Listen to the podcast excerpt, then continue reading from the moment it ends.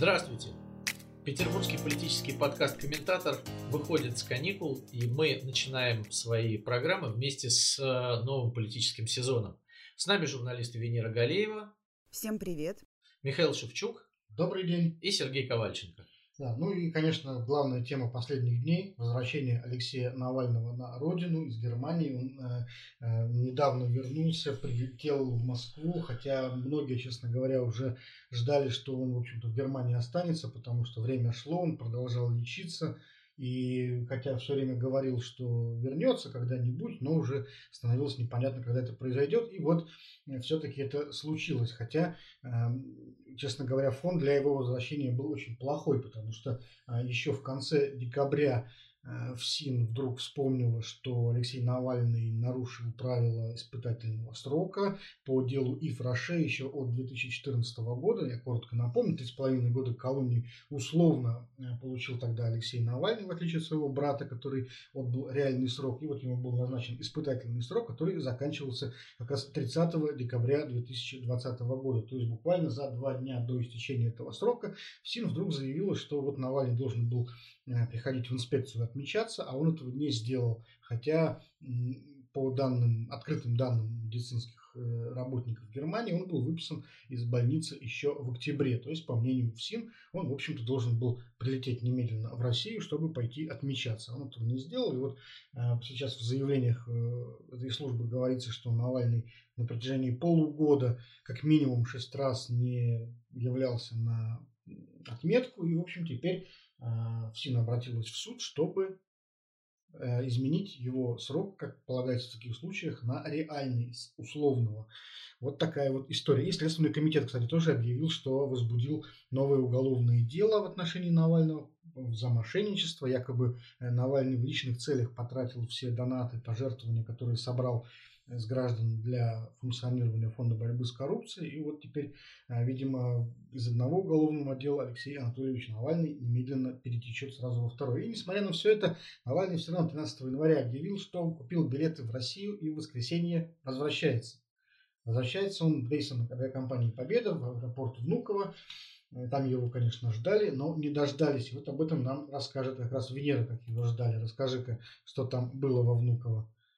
А, во Внуково мы прибыли в 8.30 утра, и э, дальнейшая практика показала, что это было правильное решение, потому что уже с утра некое напряжение чувствовалось в атмосфере этого прекрасного аэропорта. Э, там э, увеличивалось количество э, людей в штатском, знаете, вот эти молодые люди, которые похожи друг на друга, так как будто они одеваются с одного манекена, там, с одного магазина, и даже синхронно разворачиваются и идут в какие-то противоположные там, стороны. Это очень, очень, очень, заметно, если со стороны смотреть. А, примерно к обеду их количество просто уже зашкаливало на каждом этаже, на точках э, обзорных э, они стояли, они фланировали по э, проходам. Загадочным образом начали выходить из строя лифты и эскалаторы. А, аэропорт Внуково устроен следующим образом. Зона прилета, а, зона прилета рейсов внутренних а, и зона прилета международных рейсов разделены. Да, то есть это два разных места. И зона прилета международки, она на первом этаже. И, собственно, все лифты и эскалаторы, которые вели на первый этаж, стали ломаться. Около лестницы, которая вела на первый этаж, э, стояло какое-то огромное количество полицейских, явно у них происходила какая-то летучка. А, и, а, видимо, решение было найдено не сразу, но из подсобки выкатили а, серые такие пластины, соединенные хомутиками пластиковыми. Пластины на колесах, из них собрали подобие забора, в человеческий рост. Но поскольку я коротышка, это было выше моего роста. Мне там, чтобы заглянуть за него, надо было подпрыгнуть или э, с включенной камерой телефон на руке поднять. А высокие молодые люди, ну, как-то видели, что там внутри происходит. Э, и как раз э, зону вылета зачистили полностью. То есть на протяжении нескольких часов происходила подготовка к чему-то важному, да, то есть вели себя люди так, и сотрудники, и силовики, ОМОНовцы, полицейские, как будто они реально собираются встретить Навального именно вот в этой точке. Ну, то есть такое, я не знаю, можно ли такое симулировать. Спектакль. Да, может. Спектакль хорошо. Можно, ну, учитывая какие-то прочие вещи, я не верю в способность этой труппы играть настолько правдоподобно, и, возможно, не все во Внуково были в курсе, что он улетит в Шереметьево. Э, в итоге, что, что его посадят в другом аэропорту. Хотя, когда мы планировали поездку в редакции, э, сразу какой-то большой веры в то, что вот он пообещал сесть во Внуково, он сядет во Внуково, не было. То есть очевидно было, что э, какая-то причина найдется для того, чтобы э, вот эта толпа, пришедшая его встречать, э, не увидела его. И здесь есть несколько таких ключевых моментов. Э, первое, все-таки важно было, под каким предлогом это произойдет или при каких обстоятельствах это произойдет, как это будет объяснено публике. Э, то, как это в итоге объяснили, у меня лично оставило такое чувство недоумения. Да, то есть вот они выкатили эту ширму, раздвинули ее, раскатали, э, поставили полицейского, там щелочка осталась такая маленькая, потому что все-таки э, а, Навальный Навальным, да, обед по расписанию, а международные рейсы из Турции, которую как-то недозакрыли, они возвращались, и люди приезжали встретить своих там каких-то отдохнувших э, близких, которые летели из Стамбула. Э, и вот это узенький выход оставили. А я подошла к полицейскому, спросила, а что происходит, почему, в честь чего раздвинули.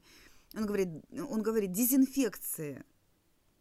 А, дезинфекция. Дезинфекция. Да. То есть я была готова, в принципе, к тому, что он скажет, ну, там, э, во избежание массовых беспорядков, или там, ну, ну хоть как-то, да, но э, фактически нам сказали, что мы вас считаем кретинами, и это наша кредо. А, я говорю, какая дезинфекция, от чего? Он говорит, я не знаю, от ковида, распоряжение Роспотребнадзора. Это второй как бы ключевой момент. То есть Роспотребнадзор за последний год превратился у нас в такую хрестоматийную бабайку, на которую можно валить любые безобразия, и, в принципе, безнаказанно, потому что Роспотребнадзору пофиг, да, он как, э, вот знаете, есть в Африке зверь-медоед, он небольшой, подслеповатый, вообще как бы ни, ни, никак, вы, выглядит никак, но даже если там леопард попытается э, угрызть медоеда, ему валят, да, то есть медоед, он на самом деле подлинный царь саванны.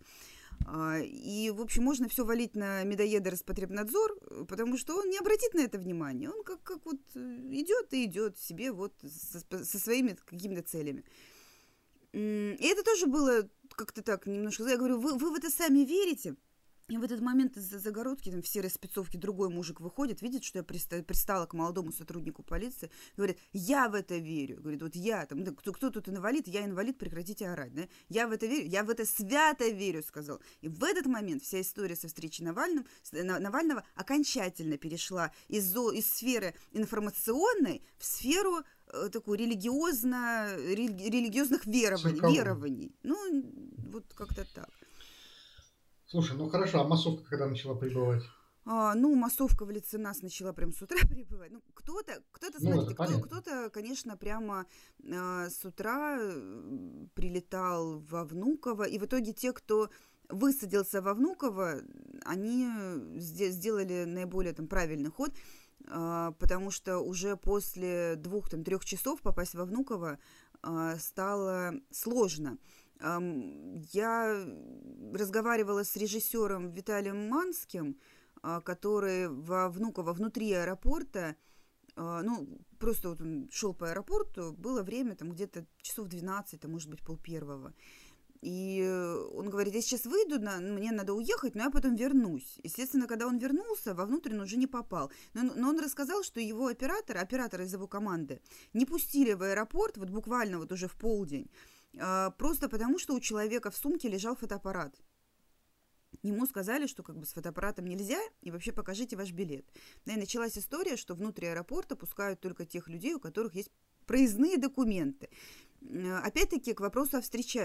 Мне, мне вот интересно, посчитает ли кто-нибудь или задумается ли кто-нибудь из официальных лиц о тех людях, которые Э, в принципе, там как-то не особо интересовались ни Навальным, ни там тем, возвращается он или не возвращается. а, при, приехали в аэропорт Внуково, а, не самый близко расположенный к каким-то жилым массивам, прямо скажем, в минус 20, потому что мороз был такой, что вот просто там ты рот открываешь, и у тебя промерзает трахея. А, для того, чтобы встретить, например, своих там каких-то близких и друзей, чтобы перед этим, я не знаю, выпить кофе в аэропорту, посидеть там где-то. А, а им говорят, без билета нельзя, поэтому ждите вот, пожалуйста, на морозе, вот там вот, вот, вот там поребрик, в смысле бордюр, да, у них там в Москве, вот на бордюре стойте и ждите.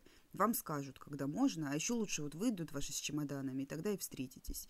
Э, и интересно еще сколько, потому что вот из-за вот этих из-за вот этой истории, что только с билетами, на входе начала формироваться плотная, очень черная нервная толпа, очередь и давка. Это к вопросу о том, что нам говорят дезинфекция – да, а, ковид же у нас, да. Да, да, у нас, у нас полный рост ковид. Мы все боремся с ковидом. Нация должна объединиться в едином осознанном порыве для предотвращения распространения новой коронавирусной инфекции. И в то же время вот ставят эту ширму, за ширмой собираются э, подростки, дети, молодежь, э, которые буквально садятся друг на друга, там толпятся, кучкуются – кто-то в маске, там кто-то уже там э, спустил ее, потому что в маске находиться постоянно в аэропорту это тяжело. Э, ну, ну, то есть, э, если там был хотя бы там один кто-то ковидный, то э, об этом через несколько дней узнают сотни, стоявшие рядом с ним.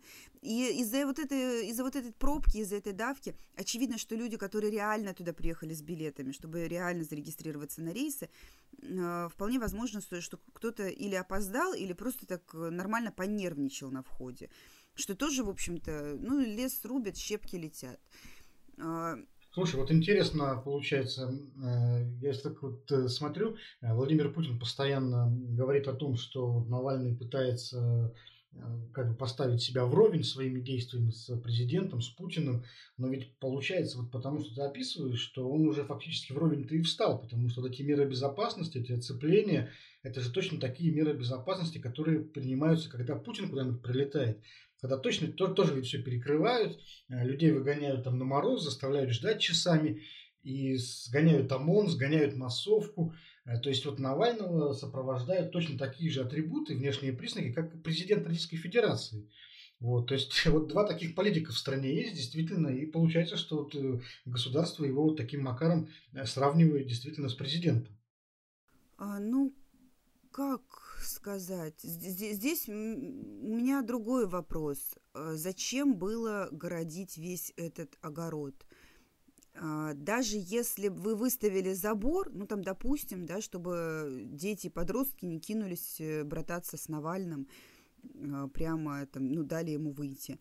Но если бы он просто прошел мимо этого забора, вышел на улицу, что бы от этого изменилось? Чего они опасались? Э, в общей сложности во Внуково и рядом, да, вот кому не удалось войти, там ну, порядка 600 человек а, собра, собралось встречающих. И то среди этих 600 а, было изрядное количество спойлеров, да, там людей, которые пришли якобы на Ольгу Бузову посмотреть. Но 600, 600 человек, вот, наверное, когда митинг собирается 600 человек, это там событие разве что там для какого-то не очень большого города или там для Петербурга это может быть да, событие. Районное какое-то. Ра- районного, да, районного масштаба. А здесь э, и, и самое это интересное, люди эти собрались не для того, чтобы... Вот, а вот они все примчались во Внуково для того, чтобы что? Чтобы вынести, вынести его на руках, забросать его цветами, присягнуть на... Да нет, конечно, они про просто приехали, э, потому что было ощущение, что э, историческое событие, да, вот его возвращение на родину, и он такая рок-звезда от политики. Они приехали просто посмотреть, просто увидеть. Вот он прошел, там, может быть, ручкой помахал, и все. И завтра в школе или там в чатике можно рассказывать, а я живого Навального видел. И там были 12-летние, вот реально 12-летние дети – там чуть-чуть старше моего сына, которые каким-то образом на, на перекладных добрались до этого аэропорта, и на заборе висел мальчик маленький такой, в вязаной шапочке, заглядывал туда, не, не, не, нет, ну подросток, просто там 11-12 лет, э, вот повисал там, вот, вот выглядывал туда, потом э, по телефону какому-то такому же шкету вот на этой своей там, детской э, речи объяснял, что вот а они, а я, а тут это самое, а вот он прилетит, и устраивать вот такое, такой парад лицемерия, а, когда там собрались дети. Это закладывать такую бомбу замедленного действия. Потому что вот эти там несколько сотен детей э, приехали, им сказали, у нас дезинфекция, но то, что вы тут толпитесь и сидите друг на друге, нам, в общем-то, пофиг. И у этих э, детей откладывается, ну, ну, формируется такой импринтинг, да, что разрушается напрочь доверие там, к институту Э, власти, к понятию там, государства. Э, ничего хорошего из этого не выйдет. Вот. Ну, наверное. Ну, слушай, вот э, у меня корреспондент тоже был во Внуково, и он пообщался с э, несколькими этими товарищами, которые были с плакатиками для Ольги Бузовой. В общем, они сказали, что их за тысячу рублей туда привезли. Да, э, спойлеры... Вот. За, кос, за косарик. Спойлеры – это отдельная, совершенно очень, тоже очень да. странная тема.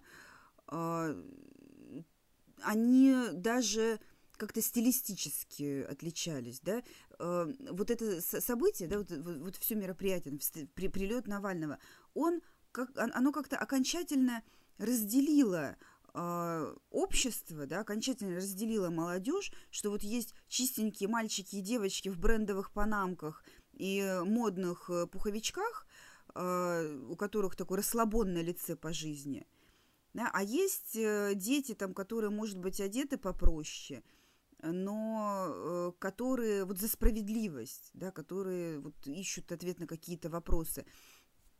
И причем у тех, которые вот модненькие, на их стороне э, взрослые дяди с видеокамерами, э, которых там как-то подбадривают, там, рассказывают, там, а что сделать сейчас, а что сейчас спеть, да, потому что они встали в кружок и э, на начали петь «Мало половин».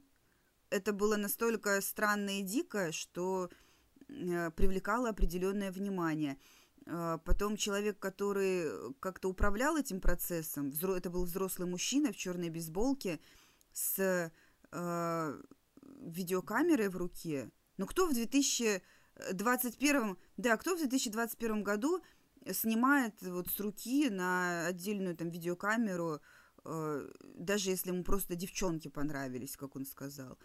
Э, он, ну, ну, то, есть это все настолько, как бы, и э, очень грустно было за этим наблюдать, потому что начался идеологический спор между э, теми, кто пришел Навального смотреть, и вот этим мужчиной. И он этот спор выигрывал, потому что он спокойный, эмоционально устойчивый, вальяжный, а эти уже на взводе. И э, а потому что он знает, что ему ничего не и, будет и, в любом случае. И э, с формальной логикой у этих э, похуже, потому что просто опыта мало. То есть они что-то такое пытаются там, ну как же, ну вот это же, ну невозможно, ну это же, ну если перевести, да, вот на такой вот простой и совсем язык, что, но это же несправедливо, да, это же безобразие. А он такой, а где ваши доказательства? Она, а кто его травил? А Навальный просто литий. Я читал статью, Навальный просто ел литий. Ну, как бы вот такая фишка у Навального. Не знаю, лоси соль лижут, э, кошки там кошачью мяту, а Навальный литий жрет. Вот э, потребность, наверное, в организме. И понятно, что внутреннее раздражение, вот это вот черное, да, совершенное отчаяние, у которого нет выхода, оно будет нарастать э, в людях, которым это не надо, которым, я не знаю, надо учиться, надо а, думать о будущем, влюбляться, я не знаю, там, гулять, играть. Но вместо этого в них уже посеяны вот эти вот семена бури. И что из... Мы прекрасно ведь помним историю, да, как э, откуда народовольцы появились, да, которые там хорошо, я не хочу как-то каркать и кликушествовать, но э, исторические параллели напрашиваются сами собой. То есть, когда ты раз за разом обламываешь молодежь вот так вот как-то грубо, э, беспардонно и лицемерно, а, часть молодежи просто садится на лавочку со странным выражением на лице и разворачивает плакатик, там, украшенный э, блестками с надписью там я не знаю, со строчками из песен, которых никто никогда не слышал, и отрабатывает номер, просто открыто там, открытым текстом говоря, ну, я, наверное, до 19 часов максимум, могу и сейчас свалить, но максимум до 7 посижу еще. А другая, а другая часть, вот они вот как-то кипят, кипят, кипят, и, и выразить это даже не могут. Да? А, а что, вы, выйти, не знаю, мусор купнуть? Ну, то есть это внутренняя... Улица ну... корчится без языка, и нечем кричать и разговаривать. Да, да, да. Лю- да. Люди уже гораздо более продвинутые, чем мы с вами сформулировали все это гораздо раньше. Кстати, вот это внутреннее раздражение, а, по моим ощущениям, нарастало и с противоположной стороны, а, потому что в оцеплении ведь тоже не роботы стояли, и в полицейской форме тоже не роботы были.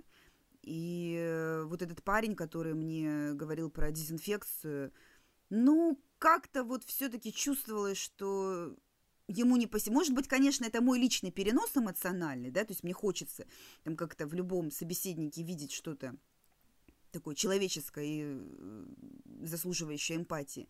Но мне кажется, ему тоже было не по себе. И когда уже все закончилось, это, знаете, вот его отправили в Шереметьево, все уже точно не прилетит.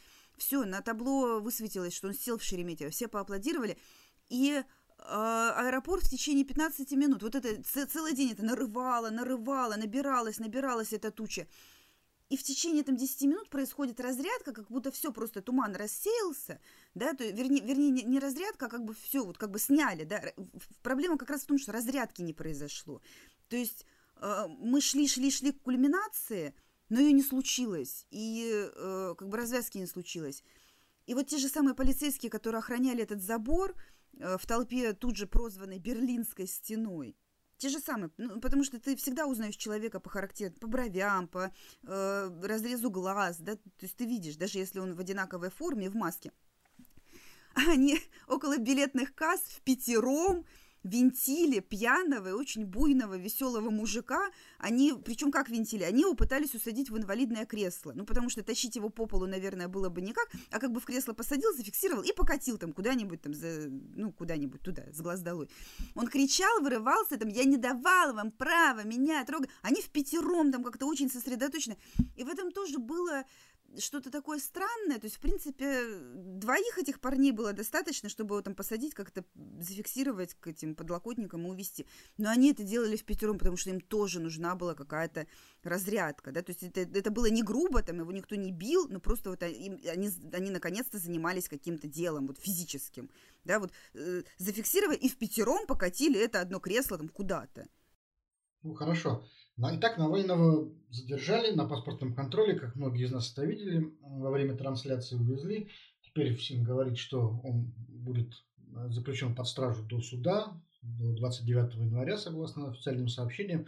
Что, кстати, довольно странно, потому что, по-моему, задерживать могут только на 48 часов. Ну, наверное, э, суд, может быть, как-то раньше состоится. Вопрос теперь такой, Навальный наконец сядет или нет на этот раз? Или в очередной раз избежит? Ну, слушайте, я вот э, все-таки смотрю на то, что происходит последние сутки, э, и вижу, что, во-первых, они его забрали по делу, которое уже абсолютно шито белыми нитками. Есть решение Европейского суда, по которому Российская Федерация заплатила Навальному компенсацию, как там несправедливый суд. Но, но приговор, вот. я замечу, Верховный суд оставил тогда без изменений. Ну, оставил без изменений, разумеется, конечно, мы же не это самое. Вот. Э, второе, то, что к нему не допустили адвоката сразу, и насколько я сейчас смотрел за ситуацию, он находится во втором отделе полиции города Химки, после того, как его привезли из аэропорта, до сих пор, и к нему не пустили ни адвоката.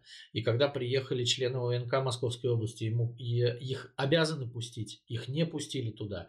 Не пустили никого из ФБК, только позволили передать ему какую-то сменную одежду и туалетные принадлежности. А, слушайте, ну мне кажется, что происходит уже такая история, что да, мы как бы вот плохое слово и что? То есть э, все уже понятно, да, есть э, такая какая-то выборная э, история с монархом, да, у нас есть царь, ну вот мы можем уже констатировать, да, что у нас есть практически абсолютный монарх, решения которого, в общем, не обсуждаются, да, и вот эта вот вчерашняя вся фантасмагория, о которой Венера рассказывала, и я вот наблюдал последние два часа, пока за сайтом Flight Radar пока летел этот несчастный самолет, как бы там час сорок практически длилась эта история, когда он от Смоленска там повернул на Москву и потом резко пошел на Тулу. Э, ну, то есть, видимо, разворачиваться сначала на Домодедово, э, ну, потом, да, потом он опять развернулся и стал делать какие-то описывать какие-то круги, вот, после чего он стал разворачиваться и, огибая Москву, лететь на уже э, на Шереметьево, потом он полетел от Шереметьево, там где-то километров 120 отлетел. То есть это, это, вот, это вот такая, понимаете, как бы это э, история, во-первых, людей испугавшихся, а во-вторых, людей, которые понимают, что им все можно. То есть им можно э, там парализовать работу всего московского авиаузла ради Навального. Э, им можно не пускать людей, гонять их по морозу, да, там, э, им можно не пускать адвокатов к нему. Поэтому мне кажется, что вот если возвращаться к вопросу о том, посадят или не посадят, а как захотят, так и сделают, мне кажется. Потому что нету вот этой вот огромной толпы, которая под стенами УВД, например, да, или еще где-то. Как ты думаешь, Венера? Я думаю, что вот сейчас мы уже в той исторической точке, когда абсолютно неважно, посадят Навального или не посадят. А, по э, делу Ивраше, ведь у него сколько там, три с половиной года условно. Да? Даже если его посадят и заставят э, все три с половиной года отсидеть реально – это всего лишь три, э, ну, может быть, мне легко говорить, да, потому что я дома, да, но это всего лишь три с половиной года, а Навальный человек, который играет в долгую. И через три с половиной года он выйдет уже э, человеком одного уровня с Ганди, одного уровня с э, какими-то другими историческими лидерами, которые, отсидев, потом выходили прямиком э, наверх, да, собственно, в лидеры нации. Кстати, интересно, что через три с половиной года, там, ну, плюс-минус, у нас как раз наступает 2024 год, год очередных выборов президента, то есть если его сейчас посадить, то выйдет он аккурат под выборы. Ну, хотя дело Ходорковского показывает нам, что такие сроки могут продлеваться практически бесконечно. Но вот я, если честно, не уверен совсем сейчас, что э, Навального все-таки посадят. Э, потому что, ну вот сейчас я вижу, что власти нужно было сохранить лицо. Она публично пообещала, что задержит Алексея Навального, и она его задержала. Будет ли он действительно упрятан в колонию, это еще вопрос, потому что э, Кремль до сих пор стоит перед выбором, и международное давление уже началось. И сейчас вот новый президент США есть, э, там Джозеф Байден, чей советник уже потребовал освободить Навального сам он еще ничего не сказал, но раньше он э, высказывался критически в отношении э, Владимира Путина и э, говорил, что совершенно точно ответственность за отравление несет российское государство. То есть сейчас от этого человека, в общем-то, зависит принятие или непринятие пакета новых санкций. Владимира Путина, в принципе, наверное, не очень э, устраивает такой поворот событий. И так уже слишком много санкций, не очень хорошо все в экономике. И э, возможно, что ему не захочется лишний раз просто, э, так сказать, подталкивать мировое сообщество к новым санкциям. Другой вопрос, что он, конечно, из принципа не захочет никогда ничего делать так, как от него требуют западные политики. И он может сейчас Навального усаживать просто вот из принципа, если захочет. Но посмотрим. Мне кажется, что вот это вот будет, понимаешь, это будет такой выбор, что для Кремля сейчас важнее э, и страшнее. Международное давление и экономическое, и политическое, или внутреннее. Потому что Навальный сейчас вот в преддверии выборов в Госдуму будет, очевидно, наращивать э, э, популярность, он уже ее, в принципе, очень сильно нарастил, и будет наводить шорох на этих выборах. И это тоже угроза. И вот какая угроза для Кремля будет сочтена более страшной, более весомой, внутренняя или внешняя, вот от этого решения будет зависеть судьба Алексея Навального, я так думаю. Слушайте, ну вот э, самое короткое заявление сделал МИД Германии, ну это как бы флагманская страна Евросоюза, Алексей Навальный должен быть освобожден-немедленно. А, а это значит, что санкционное давление будет не только со стороны Соединенных Штатов, но и со стороны Европейского Союза. А надо ли это Кремлю? Ну, понимаешь, вот Германию, например, обвинили месяц назад в отравлении Навального, да, что он на территории то ли самолета, то ли Германии был отравлен. А, и мне кажется, что вот э, Владимиру Путину это уже абсолютно все равно, что будет санкции, не санкции, они э, для себя выводы все уже сделали. Про отравление Навального, в принципе, всему миру уже все понятно. рукопожатными они не будут, от власти ему уходить нельзя, и как бы 24 год, я думаю, будет его пролонгация дальше. Поэтому, ну, э, что они там давят, да, вот самое главное, это э, то, что будет происходить внутри страны, все-таки, а не за внешним контуром. А у меня такой к вам встречный вопрос. Как вы думаете, а почему он именно сейчас решил вернуться? Насколько удачный момент э, для возвращения именно сейчас? Ведь можно было это сделать, наверное, и позже. Ты знаешь, я сам думал над этим, потому что, э, скорее всего, в Германии его тоже уговаривали остаться, мне так кажется. Он совершенно точно знал, что его ждет. Вот здесь очень хорошее сравнение было у политолога Бориса Кагарлицкого. Он сравнил эту историю шахматной партии ход Навального э, с жертвой. То есть он сделал такую жертву, гамбит, э, и, в этой, и самого себя в эту жертву принес. То есть он стал самой этой фигурой. И, конечно, это появляется этот ход сделан в самый деликатный такой момент, очень непростой, да, потому что как раз э, надо выстраивать отношения с новой американской администрацией. И как раз сейчас, понимаешь, вот у Кремля появилась надежда на то, что санкционный режим начнет ослабляться, потому что вот американцы Э, вычеркнули, скажем, СМПО из э, санкционного списка, э, начались, начались разговоры о смягчении санкций и в отношении, скажем, Северного потока-2, ну, американцы как раз начали идти на попятную, Трамп требовал этот э, газопровод не строить ни в коем случае, но вот байденовская администрация вроде как склоняется к более мягкой позиции, к тому, что его строят. То есть вот вроде как пошла такая вот обнадеживающая для Кремля э, тенденция. И вот ровно в этот момент, понимаешь, Навальный делает свой ход и делает свою жертву. Вот. И Кремль оказывается перед таким дурацким выбором, он может принимать эту жертву или нет. И вот я, например, думаю, что пока эта жертва еще не принята окончательно. Все будет зависеть все-таки от суда, и какое-то время еще на размышление есть, потому что тот же самый Северный поток, э, второй, это тоже очень важный для Кремля проект, и, в принципе, терять его, наверное, не хотелось бы. Э, потому что сейчас, смотри, в Германии ведь в сентябре тоже выборы, там будет новый канцлер, и не вполне понятно, вот как э, в Германии будет новое руководство воспринимать этот проект. В общем, то есть желательно его как-то закончить до этого времени. Вот, то есть такая вот очень зыбкая ситуация для Москвы. И вот именно в эту ситуацию, понимаешь, вот Навальный очень точно э, ударил прямо в центр, да, поставив Кремль, в общем-то, перед такими очень серьезными раздумьями. Я думаю, вот такой вот ответ. Ну и, кстати, еще э, после того, как в прошлый вторник стало известно, что Навальный прилетает, из Кремля сразу же э, донеслось о том, что э, послание президента будет в середине февраля. Обычно оно проходит в январе. Э, то есть они просто, возможно, они отложили это послание, чтобы не делать его сейчас, э, когда, в общем, э, новость о Навальном будет самой актуальной. И, конечно, это, в общем, такой э, довольно хороший стратегический ход, который ломает э, Москве э, ее политические планы и, внешнеполитические. Но вопрос в том, что Навальный не мог быть российским политиком, не будучи в России. Э, вот ему и он никогда не говорил, что он не вернется, да, он говорил всегда, что я вернусь, и уже нужно было возвращаться. Вот. Э, а сидеть там и быть каким-то политическим иммигрантом это не вариант совершенно а для российского политика.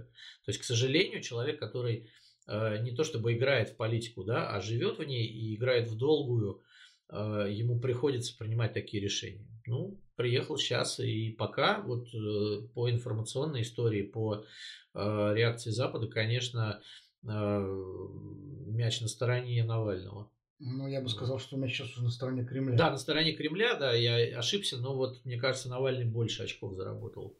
Слушайте, а вот, и, а вот, вот еще один вопрос. А, а что бы изменилось, если бы э, ему просто дали спокойно приземлиться, выйти из аэропорта, доехать до дома в Марьино, там или где он живет, и все. Ну, то есть просто не заметить, если бы, если бы Кремль не заметил прилет Навального.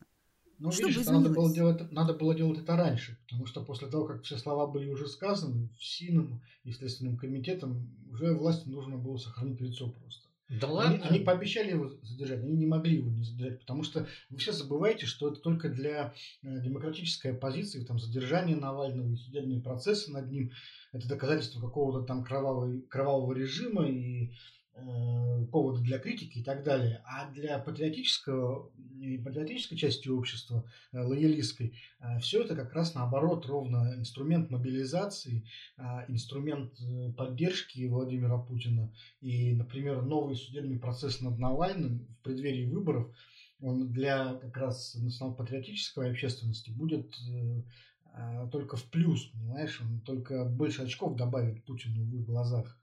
Вот, то есть вот будут опять говорить, вот наконец-то сейчас этого негодяя все-таки посадят вот наши доблестные органы, наконец-то. Вот. Э, то есть это используется для пропаганды, это дело не только одной стороны, но и другой, вы не забывайте. Ну, общественность патриотическая, она не сильно многочисленна, вот это та, о которой ты говоришь. И уж не знаю, какой инструмент мобилизации будет Навальный, э, когда Владимир Путин не сумеет справиться с ценами на сахар и подсолнечное масло. Вот. Как, как они будут радоваться посадке Навального, да, там с э, бан, бутылкой масла далеко за 100 рублей. Вот это большой вопрос. Э, и, э, ну, конечно, они должны были там что-то такое сделать, понимаешь, Венера, если бы нами правили другие люди, может быть, и не было этой ситуации с Навальным, да, наверное, если бы на их месте были какие-то другие люди, да, и если бы Владимир Путин был э, внушаем каким-то образом, э, каким-то разумным вещам, то, может быть, его просто отпустили бы, он поехал домой в Марьино. Но когда тобой правят генералы и вот эти вот мальчики, о которых ты рассказывала, которые наводняют потихонечку Внуково и наводнили уже всю страну, ну, тут вариантов никаких других не, не может быть. Ну, давайте подождем, э, что будет с Навальным. Через несколько дней, я думаю, ситуация начнет проясняться. И буквально коротко мы тогда э, пробежимся по другим главным темам э, начала 2021 года.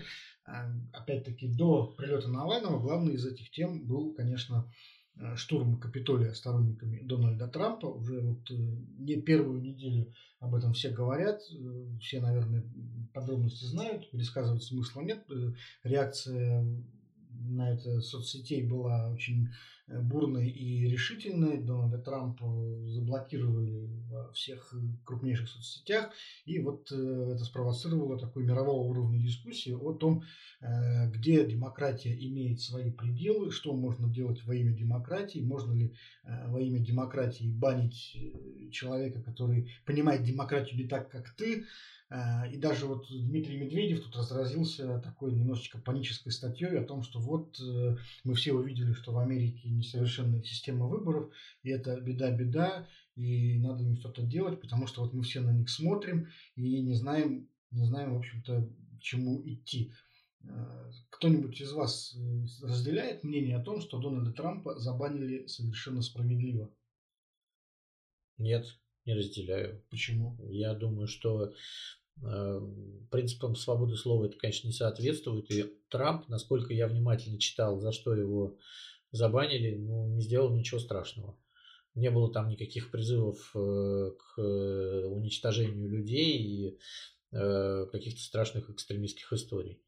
Вот. Э, это такая Почему? Запрет на пропаганду развращающих идей. В принципе, ну, тоже... понимаешь, развращающих идей. Вот они этого несчастного Трампа гоняют по Твиттеру, как Шивого по бане, уже э, не один год. Вот, и стараются все время ему заткнуть рот. Да? Вот он общается с людьми при помощи Твиттера. Да? Там руководству Твиттера это не нравится. В этот раз это все вылилось в запреты э, консолидированно всех социальных сетей э, этого американского президента. То есть, ну, э, во-первых, его забанили за слова, да, там, за, за что у нас в России, кстати, сажают сейчас и будут сажать уже вот по новому законодательству о клевете. Э, Трамп э, вот в данном случае не сказал ничего страшного. Он просто сомневается в том, что выборы были честными. А руководство Твиттера не сомневается, что выборы были честными и считает, что Трамп должен думать так же, как и они. Ну, прости, а вот, вот например, антипрививочников можно обмануть? Э, слушай, на самом деле антипрививочники угрожают э, жизни популяции.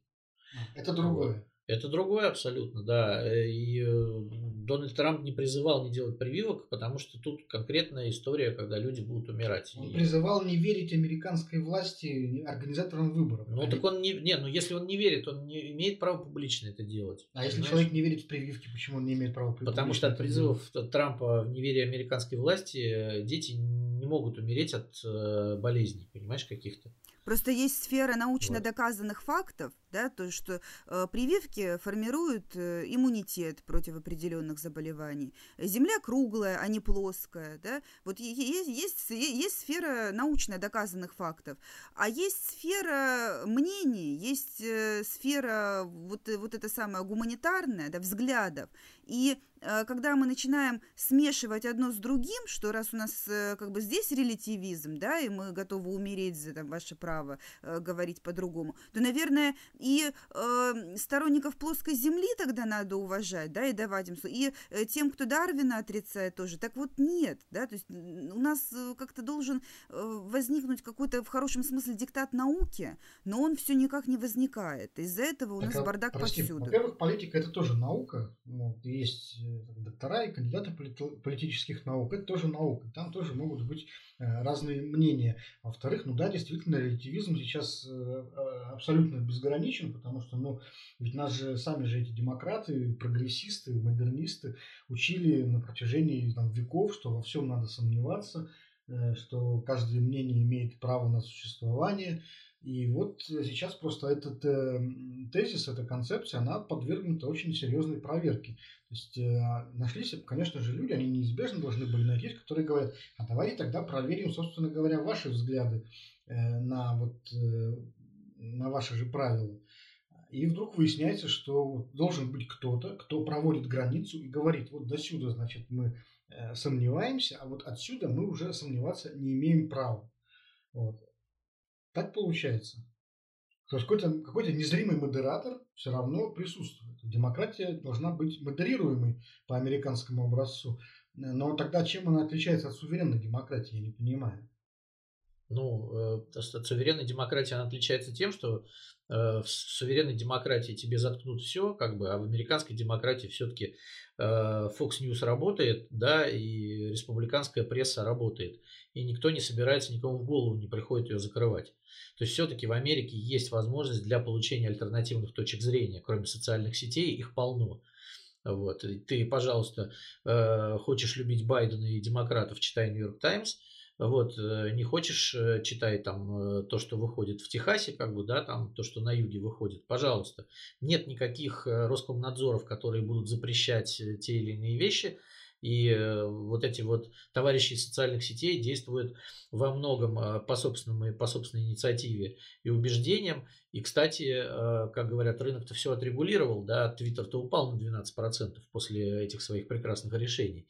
Вот при суверенной демократии все это невозможно. Тут есть царь, который прикажет, да, и сделают, правильно это или неправильно, хотите вы этого или нет, он знает лучше всегда. Ну, посмотрим, вот. посмотрим. Знаешь, Поэтому мне, та демократия мне милей на самом деле. Мне эта история очень напомнила, знаешь, события 91-93 годов в Москве, когда как раз э, тоже во имя демократии, например, Борис Ельцин расстреливал парламент э, из танков. А при том, что, например, у того парламента претензии к Ельцину были примерно такие же точно. То есть он точно так же обвинял Ельцина в узурпации власти. Вот. И вот это почему-то считалось вот во имя демократии допустимо. Но потом... там немножко другая все-таки история. Давай так. Ну, это чуть-чуть другая. Новый, но, но, новый президент новой России, да, новая структура исполнительной власти столкнулась со старой советской э, еще структурой Верховного Совета. На самом деле этот парламент еще в 91 году нужно было распускать и э, делать новую парламентскую систему, что сделали только в 93 году после этого разгона Белого дома. И, конечно, ничего конструктивного и нормального, если бы этот парламент победил, не получилось бы. Да? Там генерал Альберт Макашов э, призывал там поссать в жидовские окна тогда, да, и э, там было действительно вооруженное противостояние, очень много людей погибло. Ну вот, вот весь вопрос в том, что... Мне кажется, сравнение эти совершенно некорректные. Ну, да, там охрана, охрана Капитолия, конечно, пристрелила несколько человек, эти идиоты начали стрелять по людям, да, но по сути, э, там, люди, которые зашли в Капитолий, ничего страшного не сделали. А я думаю, что корректно, потому вот. что это разговор о том, как должен выглядеть диалог между победителями и проигравшими в демократической стране. То есть, как победитель должен относиться к проигравшим, должен ли их имеет ли право их репрессировать, пусть мягко, да, то есть соцсети, конечно, это не расстрел, а, ликвидация ну, аккаунтов, но тем не менее в современном мире а, изгнание из соцсетей это фактически ссылка.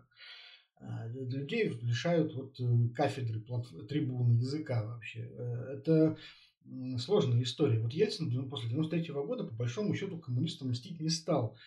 И левые еще очень долго ходили там по Москве многотысячными митингами и захватывали большинство в Госдуме и проводили своих губернаторов. Мы помним выборы 96 года. Э, но с другой стороны, с другой стороны, напуганный вот этим противостоянием, именно тогда Ельцин создал в России суперпрезидентскую систему, которая как раз потом и обусловила вот всесилие Владимира Путина. То есть мы же помним, что не Путин э, придумал вот эти конституционные правила, которые сделали его э, всесильным. Еще до поправок Конституции, задолго, еще в нулевых годах. Это была ельцинская система, и вся она была основана именно на решениях, которые были приняты Кремлем после вот событий 93 года. То есть тогда сочли возможным демократию придавить, поддушить, ради победы демократии, а потом это аукнулось вот таким вот образом против самих демократов. Ну, слушай, для демократии было всего пять лет, американской демократии все-таки несколько столетий, как бы мы сравниваем э, совершенно незрелую российскую демократию 90-х с, в общем-то, какой-то более-менее устоявшейся системой, которая на самом деле выдержала это ну, все. Все да? устаревает, все устаревает. Нет, все устаревает, но они все равно выдерживают, да, несмотря на все эти удары, на протесты прошлого лета, да, и э, каким-то образом они, они умеют выдержать. И я думаю, что они все-таки вынесут это дело, потому что есть традиции, есть э, традиции вот этих рефлексий, самокопаний, да, что же мы не так делаем. Вот у нас, к сожалению, всего этого нет. Ну, посмотрим. Я думаю, что в ближайшие 4 года они будут э, крайне интересными для всего мира, потому что США, конечно, все равно трендсеттер политический, мировой, и от того, что там будет происходить, от того, будут ли демократы мстить республиканцам, как они э, к ним будут относиться, будет э, очень многое зависеть и в мире. Небольшая петербургская новость уже под самый конец. Объединенные демократы обратились с коллективным иском в адрес Александра Беглова, губернатора Петербурга, ну, нельзя совсем без городских новостей все-таки, да, в ответ на то, что по, по инициативе Смольного несколько муниципальных депутатов от оппозиции были лишены мандатов в конце прошлого года. Мы обсуждали эту историю, если помните. А сейчас э, муниципалы значит, обнаружили, что в декларации самого Александра Беглова отсутствует дача, которой он пользуется безвозмездно, а он должен ее указывать. И таким образом есть основания для того, чтобы вообще ну, в перспективе даже довести дело до отставки губернатора по этому основанию. Ну, вряд ли, конечно, до этого дойдет, но потрепать нервы, в общем, можно. Что удивительно, городской суд иск принял. Как думаете, что это значит? Ведь в, в прошлые, я думаю, что в предыдущие годы даже иск бы такой не был принят. Это что означает? Готовность Смольного ответить за слова, за поступки? Слушайте, я не думаю, что что-то страшное случится с Александром Бегловым. Вот. Суд, э, скорее всего, примет решение о том, что эти э, ошибки в декларации несущественны, и, в общем, за сим все и закончится. Вот. Э, то, что Александр Беглов является губернатором Петербурга, это решает лично Владимир Путин, конечно, никакой не городской суд, и не объединенные демократы, и не избиратели. Вот. Поэтому тут, э, скорее всего, такие же танцы с э, театральным действом. Вот, ну, ну и, кроме, да. и, и кроме того, согласно нашей судебной системе, если э, этот иск объединенными демократами будет проигран, никто другой, э, даже если он, он э, как-то э, будет э, по матчасти лучше подготовлен, с аналогичным иском уже обратиться не сможет, тема будет закрыта навсегда. Да, ну, то есть у вас получается очень такой пессимистичный, скептический взгляд. Ну, в принципе, логично, понимаю. Ну, давайте уже на этот раз тогда э, заканчивать. В следующем выпуске поговорим о новых вице-губернаторах Петербурга и о вакцинации, которая э, сейчас набирает обороты. Думаю, можно будет много чего интересного а, рассказать об этом. Ну, а пока э, до, до следующего выпуска мы прощаемся с вами. Всего доброго. До свидания. Да, народ, снег наконец-то выпал. Выйдите на улицу, прокатитесь на лыжах, ну или хотя бы снежок слепите. Всем пока.